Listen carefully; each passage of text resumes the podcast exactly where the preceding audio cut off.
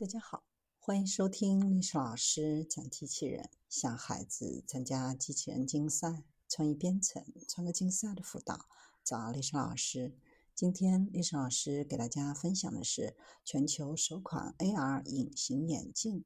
AR 隐形眼镜有三大亮点：世界上最小的、像素点最密集的显示屏，是用 AR 设备的低延迟通信技术。超精准的眼动追踪系统，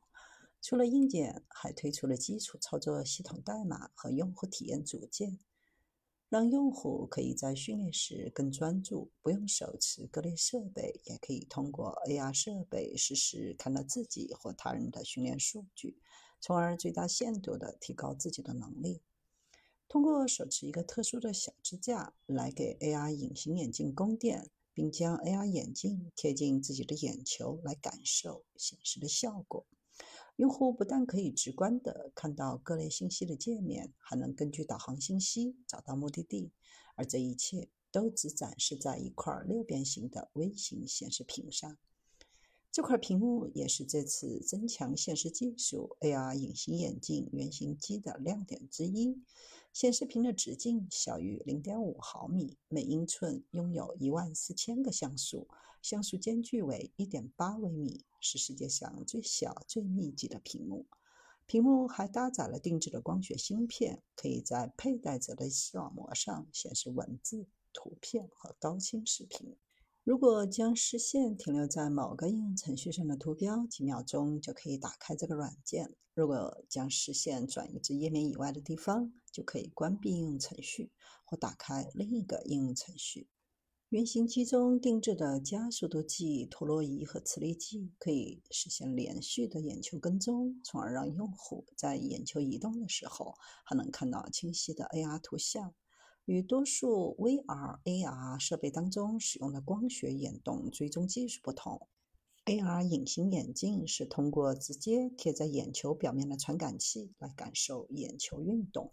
结合专有的运动感应算法后，眼动的追踪系统比 AR、VR 设备的光学眼动跟踪系统的精确度提高一个量级。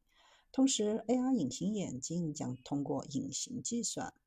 借助超精准眼动追踪技术，只需看一眼即可访问 AR 内容并与之交互，为用户体验奠定良好的基础。考虑到 AR 隐形眼镜的数据传输能力，这款设备靠近头部，计算单元未来可内置在头盔甚至眼镜当中。现在颈带式设备是比较适合的选项。核心处理器能够将 AR 隐形眼镜传输传感器的数据传输到颈带式计算单元，并将一些 AR 内容传输到显示屏上。由于利用专有的通讯协议，该无线电通讯模块能够以 AR 应用程序所需的超低延迟方式来进行通讯。而颈带式计算单元会参与到运行应用程序、分析眼动跟踪数据，并在十毫秒内更新图像位置的过程。AR 从原本的直播、游戏和娱乐领域，逐渐渗透到医疗、工业、教育领域，实现快速发展。到二零二一年，AR 落地到 B 端的硬件头显已达到百分之七十以上。AR 在军事、交易、安防、培训等其他领域也发挥着不可或缺的作用。除了 Facebook 和最近雷朋新出的拍摄眼镜和微软此前发布的 HoloLens 之外，苹果也曾一度透露要开发一款 AR 眼镜，已经提交了新的专利。专利申请的是一种可以在电子设备上显示视觉校正图形输出和标准图形输出的系统。如果用户不希望附近的人查看手机屏幕上呈现的内容，这种专利可以对内容进行一定的隐藏。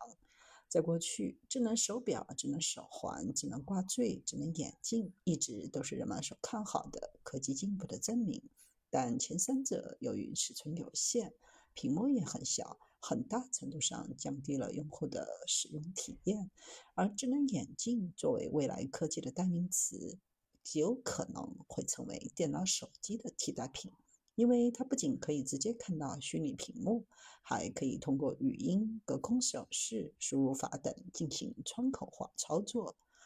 AR 眼镜还可以直接发挥耳机的作用，以及便携性，更加接近手机的功能。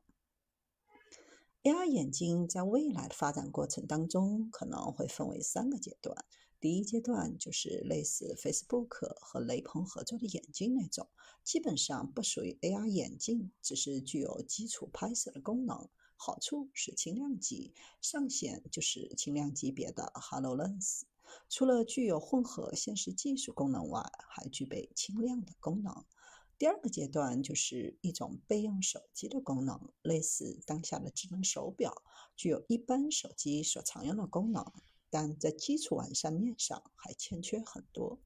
第三个阶段就是完全替代掉手机的阶段。未来人们不需要带手机，只需要戴上一副眼镜就可以满足日常所有的需求。展望未来，人们可能需要的不仅仅是佩戴眼镜，可能会像很多科幻电影一样，通过佩戴隐形眼镜来完成未来科技生活最终的蜕变。